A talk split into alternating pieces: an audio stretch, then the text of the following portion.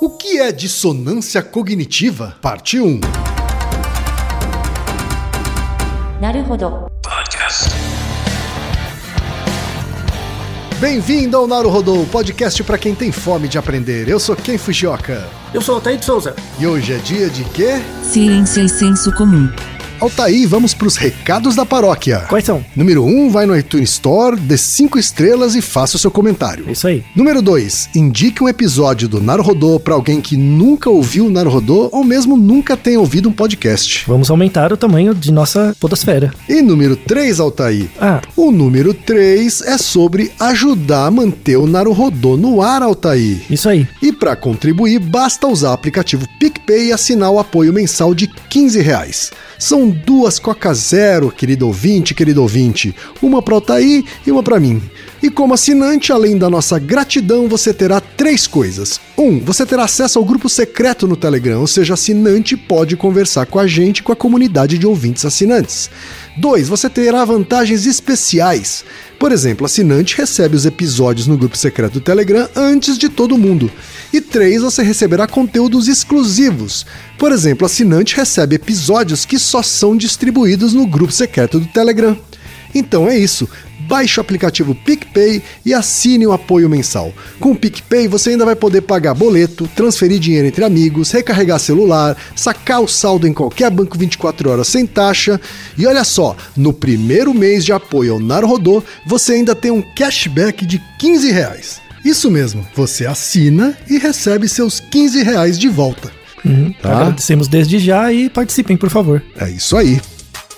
Antes da pauta, mais um recado. Naruhodô está abrindo espaço para o podcast das Minas, porque representatividade é importante também na podosfera. O destaque de hoje vai para o podcast Meninas pra Frente. Ouça o recado que a Camila Ruas deixou para você, ouvinte do Naruhodô. E conheça o podcast Meninas pra Frente. Meninas pra Frente é um programa produzido por Minas, que existe para dar espaço e divulgar a produção feminina. Você sabe o que as Minas estão produzindo? Na música, no teatro, na pintura, na arte em geral e no mercado de trabalho e nos movimentos sociais. As Minas estão por todos os lados, construindo, produzindo e se organizando. Eu sou a Camila Ruas e, junto com a Chayane Apple e a Leandra Kruber, produzimos e apresentamos o programa Meninas pra Frente, que vai ao ar todas as terças-feiras, às 19 horas, na rádio web armazém.net. Entrevistas, músicas, divulgação de eventos e muito mais você encontra no Meninas pra Frente. O podcast do programa fica disponível no Mixcloud e na nossa página do Facebook Meninas pra Frente. E chegamos ao momento Alura, querido ouvinte, querido ouvinte. Eu sei que nessa época de isolamento social a gente é bombardeado o tempo todo com lives, webinars, cursos, e embora o senso comum tente nos convencer de que estamos em home office, a verdade é que estamos sendo forçados a ficar em casa e tentando trabalhar em meio a uma pandemia. Então, meu recado é: antes de mais nada, vá com calma e cuide de sua saúde mental. Dito isso, pode ser sim um bom momento para dar uma acelerada em sua carreira profissional. E é para quem estiver afim de fazer isso que eu quero falar aqui da Alura, a maior plataforma de cursos online do Brasil. Tem mobile, programação, front-end, infraestrutura de tecnologia, design, user experience, marketing digital, data science, inovação, gestão, tem para todos os gostos. E a Alura não é só uma plataforma. Ela é uma instituição de ensino, ou seja, ela garante a qualidade dos cursos que são produzidos por ela mesma. E funciona de um jeito muito simples. Você tem acesso a mais de mil cursos com uma única assinatura. Agora a vantagem: ouvinte Naruhodô tem desconto de 100 reais. Mas para ter esse desconto, precisa acessar a seguinte URL, anota aí, alura.com.br barra promoção barra Naruhodô. Repetindo, alura.com.br barra promoção barra Naruhodô. Que fumar faz mal à saúde a gente nem precisa falar. O que talvez você não saiba é que a indústria do tabaco tenta interferir em políticas públicas para frear ou barrar a regulamentação de seus produtos. Ela também pressiona a Anvisa, órgão regulador, para aprovar novos produtos como cigarros eletrônicos e de tabaco aquecido. Há estudos mostrando que a cada 32 mil reais gastos pela indústria com estratégias para bloquear políticas públicas de redução de tabagismo, um brasileiro morre de doenças relacionadas ao fumo. A arrecadação de impostos cobre apenas 23% do custo anual para o país causado pelo tabagismo, que é de 57 bilhões de reais as políticas públicas de saúde precisam ser protegidas da interferência da indústria. Em outras palavras, significa que a indústria do cigarro não pode sentar na mesa de negociação com autoridades responsáveis pela condução de medidas de controle do tabagismo.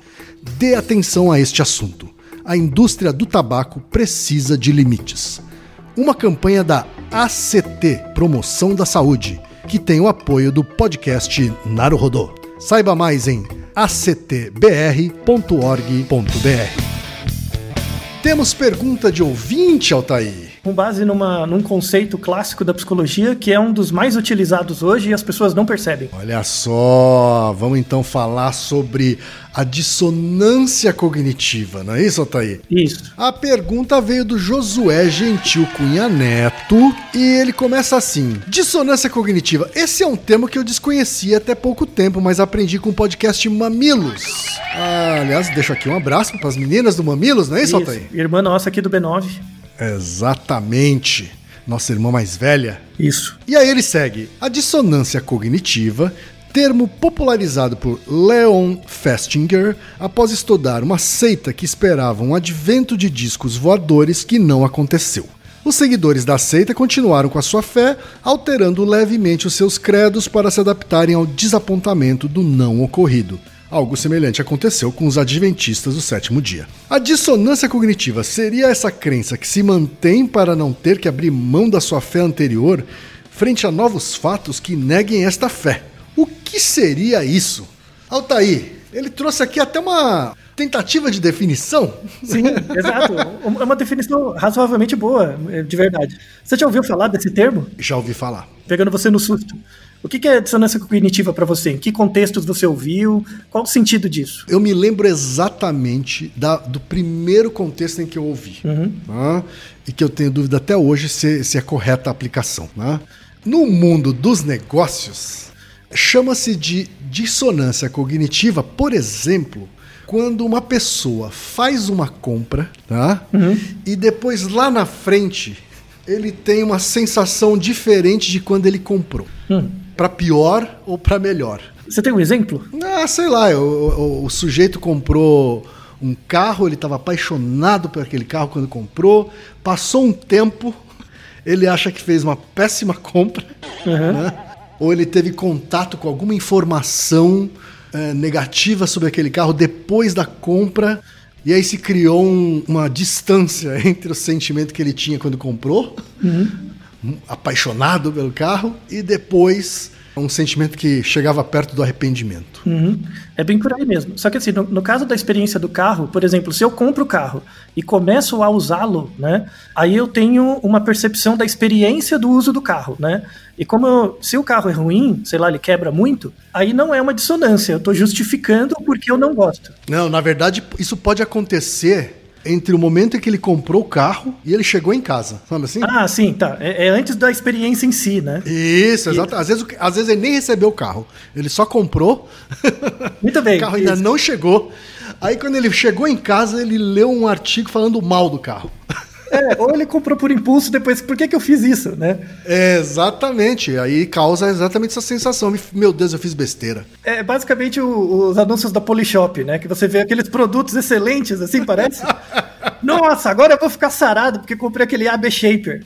E aí Isso. chega com aquele trambolho em casa que não serve para nada. O Juicer, vou fazer agora suco de tudo, não faz nada, nem, nem tira da caixa. Muito comum em comportamento de compra isso, a dissonância cognitiva. Mas, na verdade, a dissonância cognitiva, ela é, é do campo da psicologia. Por que será que você ouviu a primeira vez, né, e depois, o termo dissonância co- cognitiva ligadas a áreas de consumo? Porque dá muito dinheiro, tá? Saber esse fenômeno. É muito importante saber ele. Esse fenômeno é um clássico da psicologia, é um dos poucos conceitos, assim, muito reprodutíveis e sérios que a gente tem na psicologia. O cara por trás dele, que o nosso ouvinte, o Josué, comentou, o Leon Festinger, ele é muito importante para a psicologia, vale até a pena, vou contar um pouquinho da história dele. E por isso que esse episódio demanda duas partes, tá? Nessa primeira parte, eu vou dar uma definição formal e explicar os aspectos históricos do surgimento do conceito de dissonância cognitiva. E, infelizmente, ele é muito, muito, muito pouco estudado na psicologia. Porque na psicologia, uma das coisas importantes para você entender os mecanismos da dissonância cognitiva é ter uma boa percepção metodológica dos fenômenos. Como você montar bons experimentos para testar, né? Eu vou dar, vou mostrar alguns dos experimentos clássicos. Você vai ver que eles são todos dos anos 60, 50, eles são bem antigos, né? Mas eles são muito bem feitos e foram reproduzidos. Como aqui no Brasil a gente não tem tradição de ensinar metodologia direito nas faculdades de psicologia, tá. o povo deixa para lá. Psicologia, além de ser das escolinhas, a psicologia social séria, que tem que ser uma área que é que integrativa das áreas. O povo entende mal, entende pouco de psicologia, de estatística, de aplicação de método, de epistemologia, e aí aqui não serve para nada. Ou o pessoal ali do lado da psicologia que está ali na administração, na economia, na publicidade, publicidade menos também, mas está ali também. Como o objetivo deles é ganhar dinheiro, não importa como, e ele vê que essas ideias colam, Aqui isso é muito estudado na área de marketing, o que é uma vergonha. É, mas enfim, tá? Então já apresentando o começo do problema, e o objetivo desse, dessa primeira parte do episódio é apresentar as evidências históricas que mostram como os estudos de dissonância cognitiva são parte fundamental da formação de um psicólogo sério, e infelizmente isso não acontece no Brasil. Já a segunda parte, vamos falar das aplicações atuais, tá? Tudo que eu vou contar dessa primeira parte é história, tá? Nossa, nunca ouvi falar disso, você já tá atrasado. É tudo velho, tá? Tem tudo pelo menos 50 anos, tá? Depois, no, no, no, próximo episódio, a gente vai mostrar as, as aplicações atuais. O, o, Festinger, o Leon Festinger, foi um, um, um, psicólogo, um pesquisador sensacional, um grande exemplo assim da pesquisa interdisciplinar, tanto quanto Maslow e outros caras que a gente comentou, outras pessoas. É, ele tem uma importância enorme e, inclusive, deixei na descrição um, um artigo de 2006 com uma biografia dele, né? E, e aí tem uma entrevista feita com ele pelo Gazaniga, né? Que é um cara muito importante da neurociência, tal, escreveu o livro texto e tal. É, entrevistou ele e aí tem várias histórias, mostra um pouco da personalidade do Festinger, né? Que era uma pessoa bem curiosa, interdisciplinar, interessante, né? Certo. Então esse episódio também é uma certa homenagem a ele, claro. E o legado que ele deixou abriu espaço para estudos em várias outras áreas. Né? Hoje a gente tem, por exemplo, estudos numa área relativamente nova que chama cognição social. Cognição social basicamente é a aplicação da teoria do Festinger com uma metodologia mais nova. Não tem nenhuma diferença dos estudos clássicos do Festinger. A gente tem aplicações que infelizmente não são feitas no Brasil, em, em, vários tipos de comportamento, por exemplo, comportamento eleitoral. Boa parte das teorias ligadas ao comportamento eleitoral vem do Festinger. É, aplicação em, em, redes sociais, comportamento político, é, vem muito do pensamento do Festinger. Então, assim, é, é se você quiser entrar bem nessa área, vale muito a pena você ler os artigos clássicos, tá? porque as ideias estão ali, sabe? A base das ideias estão ali. Então, para a gente estudar muitos dos fenômenos ligados a por que, que a gente é, é, tão influenciado por redes sociais e coisas do tipo, o germe disso está nos estudos dos anos 50 e 60 na psicologia social séria. Uhum. Tá? Então, eu, eu, vou deixar a semente e, e os artigos principais da área. Então, começando pelo começo, vamos pela definição, né? Qual a definição formal de, de, dissonância cognitiva? Assim, de forma leiga, dissonância cognitiva é um estado de desconforto que ocorre quando temos crenças ou comportamentos inconsistentes. É isso, tá? Então, uhum. a dissonância cognitiva é um estado interno. Eu, eu olho para você, por exemplo, quem você comprou um AB Shaper e chegou na sua casa. Eu não consigo saber se você teve dissonância cognitiva ou não, com o carro, que você deu o exemplo, tá? Eu não consigo saber. Isso tem que partir de você. O, o dissonância cognitiva é, um, é um, uma percepção interna do indivíduo. Tá? Isso, então é, é aquela pessoa que Isso. passou por aquela situação é que vai poder dizer se ela teve ou não uma dissonância cognitiva. Isso, exato. Ou às vezes ela não percebe que tem, mas você percebe pelo comportamento dela que ela está em desconforto, tá? E aí eu vou mostrar como, como você faz para ver isso. É do mesmo jeito a diferença entre decisão e escolha, né? Às vezes você tá gostando de alguém, mas você não percebe que tá gostando. Mas eu de fora percebo, porque eu vejo o seu comportamento, sabe? Então a dissonância cognitiva é meio parecida, né? Então eu chego para você e falo, ah, você tá gostando do fulano? Falar, eu não. Mas, mas na verdade você tá, né? É, é bem a diferença de decisão e escolha. Você escolheu estar gostando, mas não decidiu ainda. A dissonância cognitiva é igual. Às vezes eu, eu olho a sua cara olhando pro AB Shaper e, e o seu corpo diz o seguinte: por que, que eu tô fazendo com esta merda? né? Só que você não percebe. Depois você percebe um pouco. Então isso acontece muito. Uma coisa para ficar clara é que dissonância cognitiva é um conceito do indivíduo, tá? Sociedades não têm dissonância cognitiva, nem grupos. É uma coisa do indivíduo em relação ao externo, ao grupo, ao meio, tá? Então, dissonância cognitiva, se você já ouvir é, ah, o grupo teve uma dissonância cognitiva, tá errado, tá? É, é, do indivíduo. Cada indivíduo tem dissonância cognitiva, é um termo do indivíduo. Não se aplica a grupo, Tá. a empresa, a nada. Tá? Uhum. Esse, esse é o primeiro grande erro que as pessoas cometem, tá? Então é, é só do indivíduo, é igual o conceito de empatia. O conceito de empatia se dá no indivíduo. Num grupo não Certo. tem empatia, estado, time de futebol, não existe. Tá? É do indivíduo. Empresa, né? Empre- Nada, nada, não. Ah, não, a empresa teve uma dissonância cognitiva e aí não, a- não alcançou o faturamento. Vá se catar. tá? Não é nada disso. Uhum. Então tá tudo errado. Enfim, o Leon Festinger foi o primeiro cara que notou isso. A primeira evidência que ele teve, né, que ele estava pensando sobre isso, foi em 1934, faz bastante tempo. Ele foi muito influenciado por um outro grande psicólogo do século XX, que é o Kurt Lewin, né, que merece um episódio à parte depois.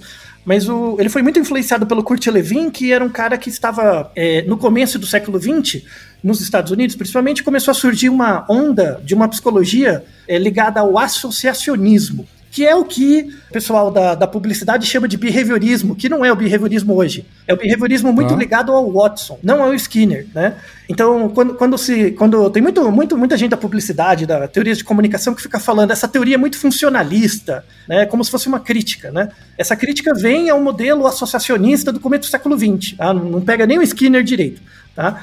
O, o Kurt Lewin estava brigando contra essa parte. É, vale a pena depois uma história interessante sobre o Watson, né? Porque o, o- o Watson gerou esse ranço dentro das teorias de comunicação e da publicidade, né? Esse ranço do behaviorismo, porque ele tinha uma visão do behaviorismo muito estímulo-resposta, né? Não levava muito em conta o contexto, levava pouco em conta o contexto. E, o, e aí, por umas coisas da vida do Watson, né, no caso, ele saiu da universidade e ele foi trabalhar numa agência de publicidade. Na- Ele trabalhou lá na. Que você trabalhou, inclusive, quem? Como que chama? A W. Ai, A JWT, a JW Isso. Thompson. isso, muito bem. Ele, ele foi. Isso no, no, lá, 50, 100 anos atrás, né? Sim, porque a Thompson ela é, na verdade, a, a agência multinacional mais antiga do mundo. Assim, então, É, então, ele trabalhou lá, gerou coisas legais, mas ele tinha. Ele era uma pessoa. Tinha os problemas individuais dele, mas enfim. E ele deixou um pouco desse ranço, né, da questão é, funcionalista dentro dessa área. E aí a- a- a- o pessoal da teoria da comunicação pega o behaviorismo como só- se, fosse, se só fosse isso, né? Sendo que na psicologia a teoria avançou muito. Hoje ela é bem, bem é, as críticas que se fazem aos modelos funcionalistas não existem mais, tá? O Kurt Lewin estava naquela, naquela época, né? E ele queria propor um modelo que saísse dessa pers- perspectiva associacionista, né? E aí ele começou a pensar, falando, não, a gente não pode pegar o, o indivíduo separado do contexto, né? É, é, a gente tem que avaliar também o, o indivíduo como um todo, mas dentro de um contexto social, enfim. E aí ele foi, o Kurt Lewin, foi o primeiro que começou a fazer um, estudos com grupos, sabe? Psicologia de grupo, né? Esse tipo de coisa. E aí ele começou a evoluir bastante isso, e ele, Festinger, gostou muito né, dessa perspectiva. Ele era um cara interdisciplinar também, gostou muito dessa perspectiva e começou a segui-lo. Né? E em 1934 foi a primeira sacada que eles tiveram. Né? É, 1934 teve um terremoto na Índia, tá? Então o fato foi noticiado, teve um terremoto forte na Índia, muitas pessoas morreram, enfim, enfim.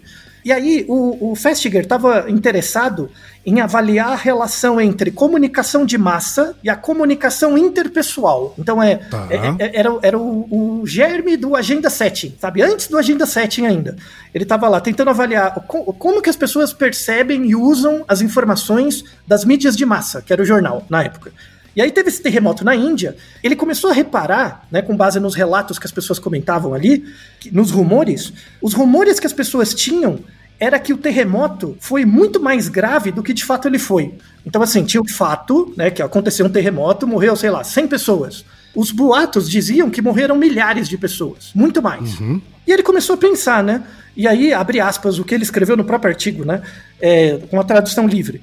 Depois deste evento terrível, por que as pessoas ainda querem é, provocar mais ansiedade, aumentando o efeito dele? Essa era a pergunta que ele se fazia, né? Então, mui- é é uma pergunta atual. Quando temos um evento, por exemplo, que acontece num lugar, por que, que quando a gente olha as redes sociais, parece que ficou muito pior, sabe? A pessoa falando em cima do que aconteceu e tal, né?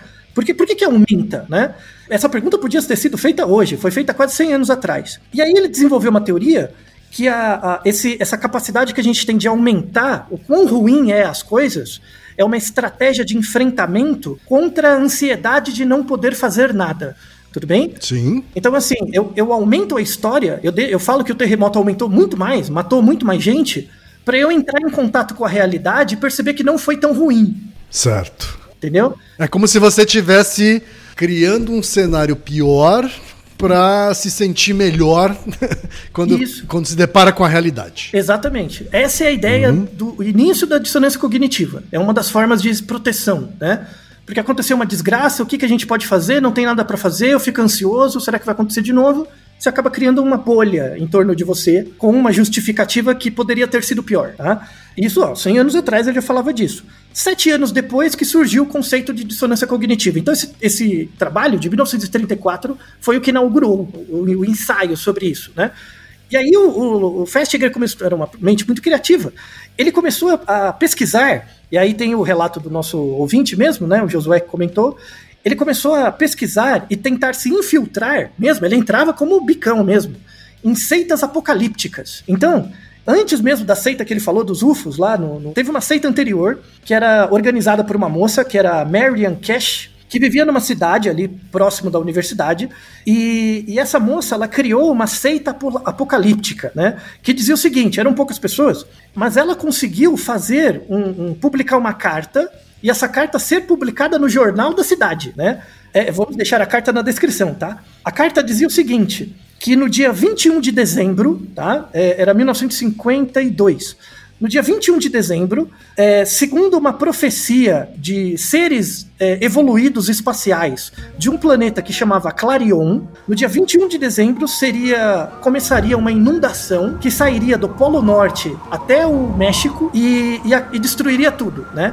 E os efeitos posteriores dessa inundação faria com que toda a América Latina e do Sul desaparecesse, tudo bem? Então, era isso. Isso saiu no jornal. Imagina sair no jornal isso. saiu no é jornal. E aí ela conseguiu arregimentar pessoas que ficaram com ela, né? Certo. Um grupo de pessoas, eles ficavam orando, enfim, lá para se proteger do dia, né, da, da inundação. Algumas pessoas largaram o emprego, venderam tudo que elas tinham para poder fazer parte ali, estar protegido, enfim, né? E aí, o Festinger e mais dois amigos dele fizeram parte do grupo, estavam lá, né? Lá, rezando, lá, acompanhando tudo, né? Perspectiva bem antropológica, né? E tal. E esperando o dia 21 chegar, né? Então vamos, vamos ver aí dia 21, né? No dia 20, um dia antes, né? Era esperado que na meia-noite, à meia-noite do dia 21, fosse aparecer um ser espacial, um ser espacial, que iria certo. pegar os escolhidos e levar para um local seguro, que provavelmente era no espaço, né? Porque a Terra inteira ia ser inundada. Mas enfim. E aí o que aconteceu? À meia-noite do, do dia 21, quem? Nada. Ha! Yeah, yeah! Eu vou soltar foguete! Pum! Pum! Pum! nada! Muito bem! Nada! Né? É. E aí, o povo entrou numa dissonância cognitiva ferrada, né? Porque olha todo, todo o esforço que eu fiz para aqui, né? Me preparando para uma parada e a parada não acontece, né? É, não, não é. é. muito diferente do que, carro que você comprou. Que decepção! Isso. E aí era a hora que o Festiger estava esperando. Ele queria, ele queria observar a reação do grupo, né? Uhum. E aí, é, é, de forma muito interessante, que aí é o que ele relata muito, né? Gerou um livro depois. A Marian Cash disse que isso aconteceu meia-noite, né? Com umas duas da manhã, ela diz que recebeu uma outra imagem, uma outra mensagem né, desses seres espaciais, e os, os seres diz, diziam que a quantidade de pessoas reunidas e a qualidade delas, dessas pessoas que se comprometeram em fazer parte desse grupo de espera né, para a hecatombe, gerou, segundo, dela, segundo fala dela, uma força do bem que nunca existiu antes na história da humanidade. E isso fez com que a, a fúria do Senhor fosse aplacada. Tá certo. Por isso que não aconteceu. Que grande explicação, hein, Altair? Pois é, né? Funcionou. Então o que eles estavam fazendo funcionou. E isso gerou, comportamentalmente, as pessoas ainda ficaram mais motivadas a fazer parte do grupo. Entende? E Olha isso só. que é o interessante. Uhum. Isso que é interessante. Uhum. O grupo não se dissolveu, ele ficou mais forte e Pelo mais, contrário, né? Uhum. Isso, e ficou mais reativo às mensagens dos outros, né? E, e isso chamou muita atenção do Festinger na hora. Falando, como assim? Mas aí ele foi percebendo, ele foi percebendo, tudo bem, a gente está olhando.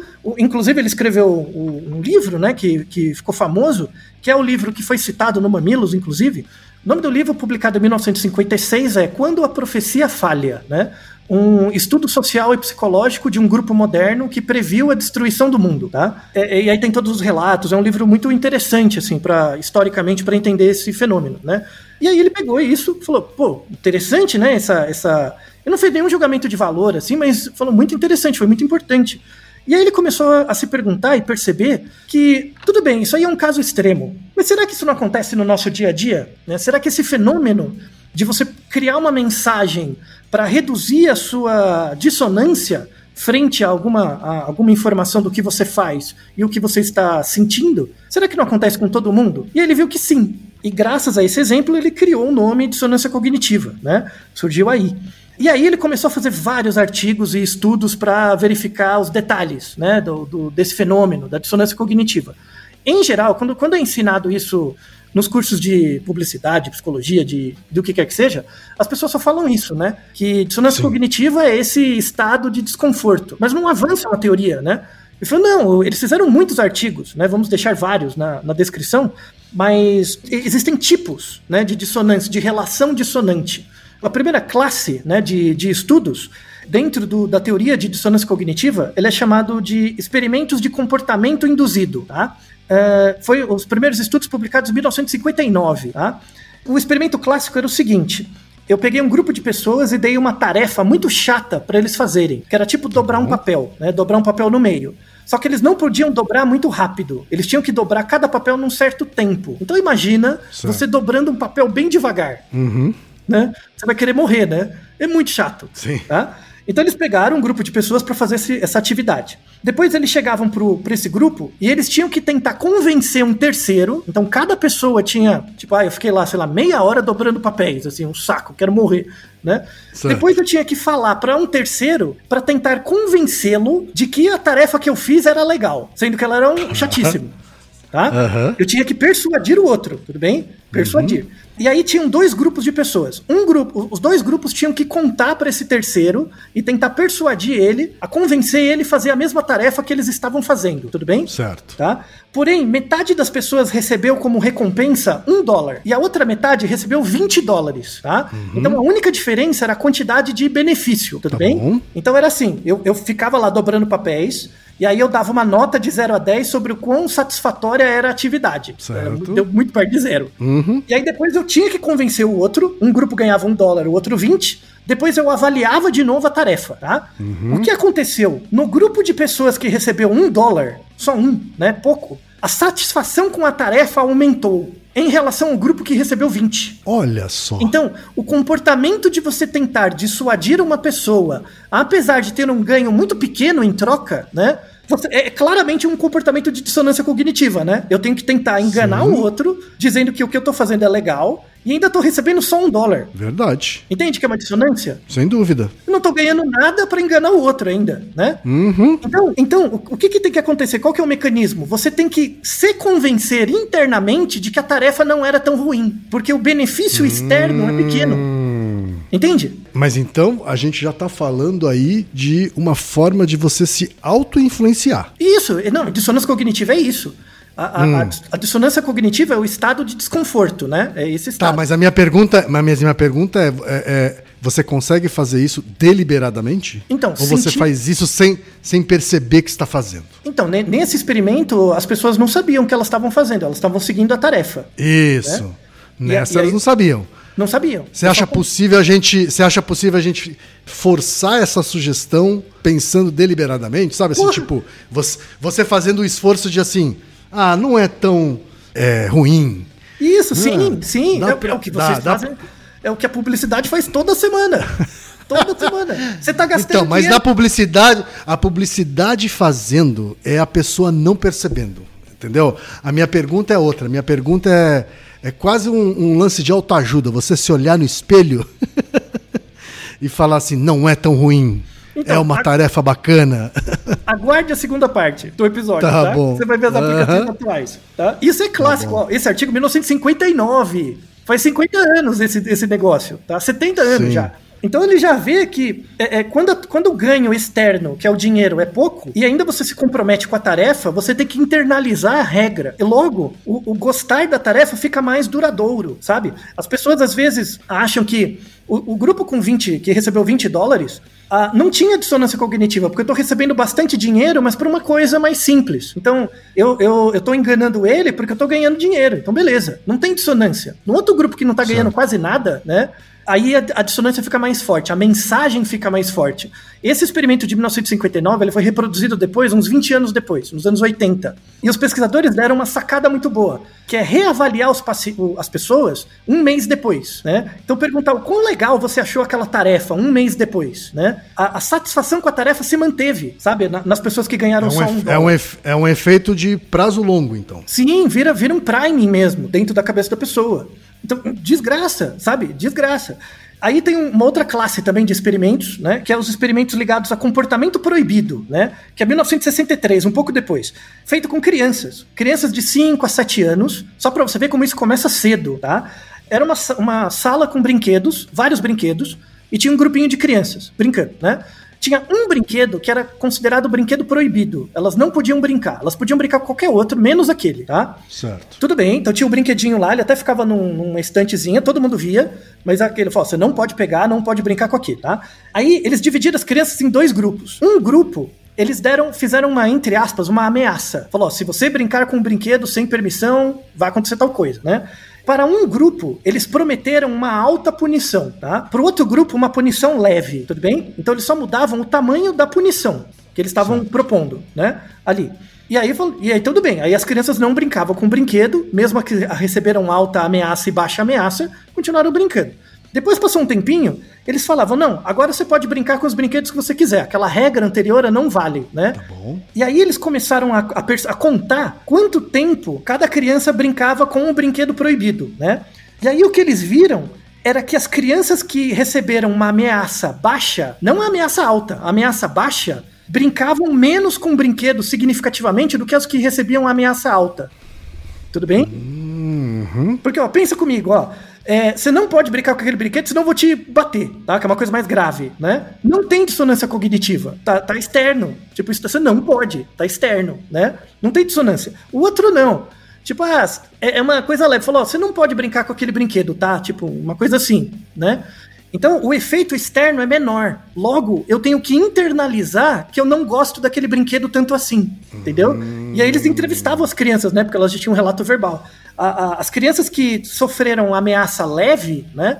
Elas justificavam, não, mas eu não gostava mesmo daquele brinquedo, né? Então elas criavam uma regra para elas mesmas, sabe? E aí a ameaça leve, ela era mais eficaz. Isso, porque... internalizar a regra e aí o indivíduo convencia ele mesmo. Tipo, eu não, não, não, gostava tanto do brinquedo, por isso que eu nem fui ver. Nem gostava mesmo, sabe? É, é, isso, esse experimento de comportamento proibido é uma síntese do pensamento racista, sabe? Você não precisa ficar matando gente, prendendo, tornando escravo. Não, não, não é isso que, que caracteriza, tipo, o racismo que a gente vive hoje. O racismo são, é leve, é só, é só evitar que a pessoa esteja em, em alguns lugares. É só tirar dela a oportunidade dela acreditar que aquilo é dela. Você entende? Sim. Né? Esse experimento, depois ele foi reproduzido algumas vezes, vamos deixar uma descrição com uma revisão sistemática desses resultados, que mostra, por exemplo, que isso acontece a partir de crianças, crianças com 5 anos. É muito Caramba. cedo, velho. Muito cedo. E isso, isso explica por que é que pessoas que eh sofrem algum tipo de opressão, eles acabam sendo coniventes com o próprio opressor. Não, a pessoa nem percebe. Ela criou uma regra interna e isso acaba com a dissonância e acabou, sabe? Não, não, não, a intencionalidade, ela é muito. É, ela acaba muito rapidamente. Você cria a regra e acabou. Depois, na segunda parte, eu vou mostrar como isso afeta a memória. E aí, para quebrar essa regra, você precisa de um bombardeio de coisas, né? Eita, não precisa. Nossa, é dificílimo, tá? É, é por isso que publicidade pode ser um curso picareta. Porque é fácil de fazer e difícil de tirar. Mas eu não quero tirar. Entendeu? Que demônio, né? Eu já falei que esse ano vai ser minha briga com marketing e publicidade mesmo. Misericórdia, né? Mas enfim, aí os, não acabou por aí. Em 1956, surgiram os paradigmas de experimento por escolha livre, né? Escolha livre, tudo do Festinger, tá? Tudo desse desse grupo dele, tá? Os experimentos de escolha livre são o seguinte: eu te dou dois estímulos, tá? E eles são praticamente iguais. Então são estímulos muito similares, tá? Então imagina lá duas camisetas, duas, duas coisas do tipo, né? Eles fizeram um experimento o experimento inicial era com objetos de cozinha, né? E, e é uma escolha assim: você primeiro eu te mostro os dois objetos e você tem que dar uma nota de 0 a 10 sobre o quão você gostou de cada um, tá? As pessoas davam Ah, antes, né? uhum. Aí tá aqui, tá aqui os, os dois objetos, você dá uma nota, beleza. Aí eu digo pra você, ó, você pode escolher um deles como presente. Você pode ficar com um deles, tá? Aí a pessoa escolhe um deles, né? Aí eu espero um dia e depois peço pra você reavaliar os objetos, a dar uma nota de novo, tá? É, a nota do objeto que ela não escolheu, mesmo sem é, é, acesso ao objeto, naturalmente cai. A questão não é o objeto que você escolhe, porque o objeto que você escolhe você pode mudar a nota, você vai ter experiência com ele, certo? Né? Sim. O problema é isso alterar a nota do outro. O outro objeto fica pior. Mesmo ela não tendo nenhum tipo de contato, quer dizer, não teve nenhum tipo de experiência Nada. que pudesse fazer com que aquela nota diminuísse. Isso. E qualitativamente os dois objetos são similares. Eles têm as mesmas propriedades. Não, não muda nada, sabe, de- do- entre as bom. coisas. E aí, ele- eles ele, é, é, é, o experimento é muito bom, porque eles falam assim: tudo bem, quanto você dá de, de nota para objeto? Vamos imaginar que eu escolhi o objeto X, tá? Tem o X e o Y. Aí eu dei uma nota lá pro X e pro Y eu dei 8. Aí eu escolhi o X como presente. Aí no dia seguinte eles me pedem para reavaliar o, o objeto Y, que é o que eu não escolhi. Aí eu dou uma nota 5, né? E eu te pergunto, mas por quê? Aí eu, eu, eu, eu contrasto a pessoa, eu coloco, ó, ontem lá você deu uma nota 9, por que você tá dando 5? Aí entra a questão da dissonância, né? Então a pessoa justifica isso criando aspectos no Y que ela não gosta. Então ela fala assim: tem, tem coisas no Y que eu não gostei de cara. E aí por isso que baixa a nota. Só que ela não entrou em contato com o objeto, ela cria isso, porque tem uma dissonância, né? Eventualmente ela pode até estar mencionando características que existem no X. Às vezes ela usa o X como parâmetro. Às vezes ela- e aí cai na, na- no nosso Naruhodo lá, porque japonês é tudo igual, que é a questão da atribuição, né? Então eu digo que o Y pra mim é ruim porque ele não tem o X. Só que mentira, porque os dois objetos são iguais, sabe? Ele tem. é, A pessoa não lembra, sabe? Então, a- a- até a memória da pessoa do objeto que ela não entrou em contato modifica em função da experiência com o novo objeto, o objeto escolhido, né? Entendi. É muito louco. Isso, tudo isso é dissonância cognitiva. É, é muito louco, tá? E tudo isso é para é, o- é o cérebro tentando criar um conforto. É um isso? conforto para sair da dissonância. Exatamente. Certo. Para sair da dissonância. E aí tem uma última classe né, de, de experimentos, que são os experimentos de justificativa do esforço. Tudo isso anos 50, 60, tá? A gente tá atrasado, tá bom? Então, você fala, nossa, que experimento bacana, já tem 50 anos, viu, chefe? Estamos um pouco atrasado. Aham. né? Então, o, o- o experimento de justificativa do esforço é quando a pessoa tem que fazer um esforço voluntário em fazer coisas que ela não gosta, tá? Esses experimentos são muito legais, eles deram base para experimentos atuais muito bons. Que é assim, você tem que fazer uma tarefa chatíssima, tá? E aí, assim, tipo, imagina você fazendo uma coisa muito chata pra você, mas você tem, você, você tem que fazer, tá? Então é, é nesse contexto, tipo, ai que trabalho droga, sabe? Eu não, mas você tem que fazer, tá? Então você tá numa situação de que você não quer fazer uma coisa, mas tem que fazer, sabe? A, a dissonância tá ali, né? Né, Nesse esforço voluntário em fazer coisas que você não gosta. E aí, assim, ex- existe um mecanismo que a gente cria que é né, em situações de estresse mental, então você está fazendo uma tarefa muito chata, isso gera um estresse, né? O desejo pelo objetivo final, né, do porquê você está fazendo aquela tarefa, aumenta muito. Então, por exemplo, eu estou, sei lá, eu estou escrevendo um texto aqui chatíssimo, porque eu sei que se eu mandar esse texto e eh, no prazo eu vou ganhar um benefício, né?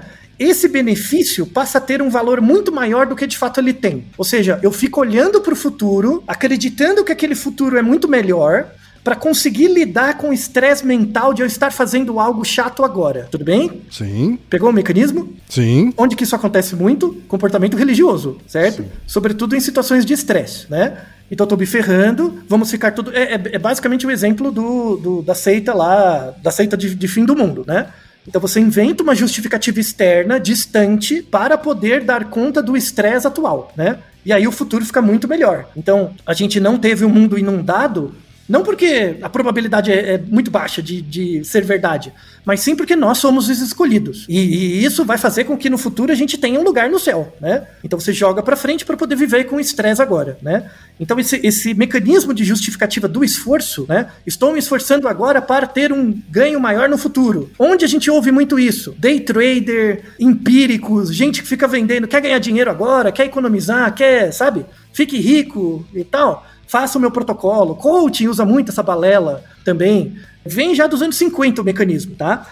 Então, esses experimentos clássicos, eles, eles geraram muito frisson, assim, quando eles surgiram, né? E aí é, é um grande mérito do Festinger, porque ele, como pessoa, ele era uma pessoa muito, muito, muito curiosa, né?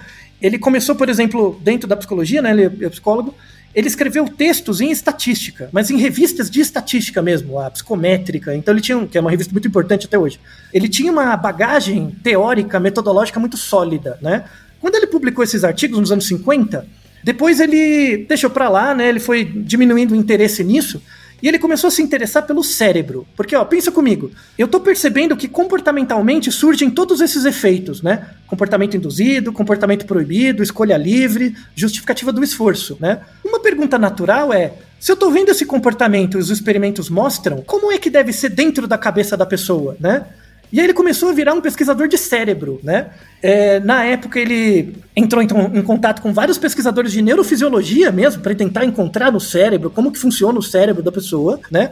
Mas na época a tecnologia, o aparato técnico era muito ruim ainda, né? Não tinha EG direito, ressonância, não tinha essas coisas. Aí ele viu que não ia sair muito dali, né? A genética estava começando e tal. E aí ele foi para outro lado, ele foi para antropologia. Ele começou a estudar diferenças culturais nesses aspectos, né? Então, é, é- é- isso é uma grande mensagem para quem quer ser psicólogo sério, sabe? É você atacar os níveis de causa mesmo. Quando você observa um fenômeno e você vê que ele tem uma certa é, robustez do efeito que você está olhando, você tem que começar a olhar para dentro do indivíduo e para fora, no contexto da sociedade, na cultura. Não é para ficar só na psicologia. Ele é um ótimo exemplo disso, né? Esse é, é, o Festinger. Tanto é que ele deixou um legado enorme, né? No entanto, se você pegar os papers mesmo, esses papers que eu estou deixando na descrição, eles são muito herméticos. É, os experimentos são bem feitos, mas eles têm uma densidade teórica muito grande. E isso foi difícil dentro da psicologia, porque psicólogo não gosta de fazer né? E aí gerou um pouco da cisão, né? Quem começou a prestar muita atenção no trabalho dele? Economista, né? É, publicitário e engenheiro, né? Por isso que essa, esse conteúdo ele é muito, aparece muito mais nos cursos de marketing, não, não com essa profundidade, por, por razões óbvias, porque não precisa, em cursos de marketing, publicidade, administração, essas coisas, um pouco na publicidade, e não aparece na psicologia direito, tá? Porque para entender isso, você tem que entender desenho de experimento, metodologia, estatística e tal, coisas que nós psicólogos não sabemos, em média, tá? Infelizmente, né? Então, para encerrar essa primeira parte histórica, né? Já vimos que deixamos pontos interessantes, que o, o- a vida final, a parte final da vida do Festinger, né? É, quando o Festinger morreu, já tinha e-mail, por exemplo, né? Diferente da maior parte da vida dele, que ele viveu com carta, né? Tinha e-mail. E aí, no, no relato da vida dele, tem um negócio muito interessante, porque ele era uma pessoa muito inquisidora, assim. Ah, uns seis dias antes da morte dele, ele morreu de câncer de pulmão, né? Quando ele descobriu o câncer de pulmão, ele foi ler os artigos, né? é, e aí ele viu que na época a probabilidade de você morrer na mesa da cirurgia, na, no tipo de câncer dele, né? Morrer na mesa da cirurgia é em torno de 40%, tá? A, te- a tecnologia ainda não tinha avançado muito para o tipo de cirurgia dele. E aí ele, ele fez o cálculo, ele colocou o cálculo da probabilidade de várias coisas, ele fez uma, uma estatística bayesiana mesmo, e decidiu não ser operado, né? Ele justificou, assim. E, inclusive, para o médico. O médico queria operar ele e falou: não, não quero, por causa de A, B, C, mostrou todas as contas. Inclusive, ele publicou né, esses cálculos. E aí, no, no- uma semana antes da, da morte, ele encontrou um amigo dele, pesquisador também, um grande amigo. E aí, ele já tinha um modelo baseado na, na expansão do câncer, enfim, um modelo do dia que ele iria morrer. Ele tinha já esse modelo, né? Com base em dado anterior, ele fez um. eh, Não, não era premonição nenhuma, era conta. E aí ele encontrou com esse amigo, e esse amigo também conhecia de metodologia e tal, e, e ele falou: Ó, o dia que eu vou morrer é tal, né? E aí, o, o- uma semana antes, ele foi almoçar com esse amigo, e o, na, na despedida, o amigo falou: Ah, espero ver você de novo, né? E ele respondeu: Provavelmente você não vai me ver, né? E ele falou: Não, mas você pode falar comigo por e-mail, né? Pelo menos, a gente não precisa se ver, né? Eu falei: Tá bom. Sei. É, ele morreu com um dia e meio de diferença da previsão dele, né? E aí, quando ele faleceu, esse amigo, né, abriu o e-mail dele e tinha dois e-mails do, do Leon, né, Festinger. O primeiro e-mail dizia o seguinte: Caro Mike, você é um grande amigo, adeus, Leon, né? O primeiro e-mail. O segundo e-mail foi recebido 20 minutos depois com a seguinte mensagem: Caro Mike, eu tenho tido problemas com meu e-mail todo dia, é, durante todo o dia, né? Tem alguma coisa errada com a network e, e caso você não receba a minha última mensagem, adeus, bom amigo, Leon, né? Então, ve- veja, veja como, como uma ótima mensagem, uma ótima é, é, finalização, eu acho, para esse episódio, para mostrar como é um cientista, sabe? Como o objetivo da, da ciência e da. da... Ele, ele mesmo lutou contra a própria dissonância cognitiva dele, né? Porque ele podia ter falado pro amigo, ah, a gente se vê, né? E resolve a dissonância. Não, não, ele simplesmente não. Ele falou: não, é, é, o que vai acontecer é isso. Baseado no que eu sei, é isso, né? E essa é uma das estratégias para você lutar contra a dissonância cognitiva. É você começar a pensar que sempre você está errado, né? Que é o que ele sempre coloca nos artigos dele, né? Que é o que a gente fica falando no Naruhodo o tempo inteiro. No fundo, a gente aprende cada vez mais para saber cada vez menos. E, e o bom é isso, você saber que o outro não pensa como você, né? Que o que você pensa, o que o outro pensa e o que existe na realidade são coisas diferentes, muitas vezes. E, e você reduzir sua incerteza sobre o que vai acontecer é aceitar a sua vulnerabilidade, né? Então, não só ele mandou uma mensagem, como depois ele mandou outra para confirmar, né?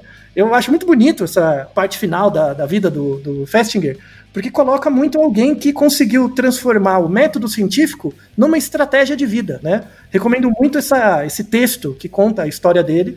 Eu vejo, vejo o Festinger como um grande exemplo, assim, de, de cientista que a psicologia deveria ter. Infelizmente, não tem muitos. Nós esperamos aumentar isso em breve, tá? Então, encerramos esse primeiro episódio histórico.